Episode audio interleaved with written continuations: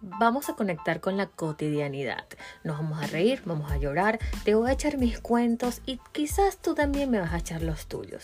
Bienvenidos a Blanca tiene un podcast.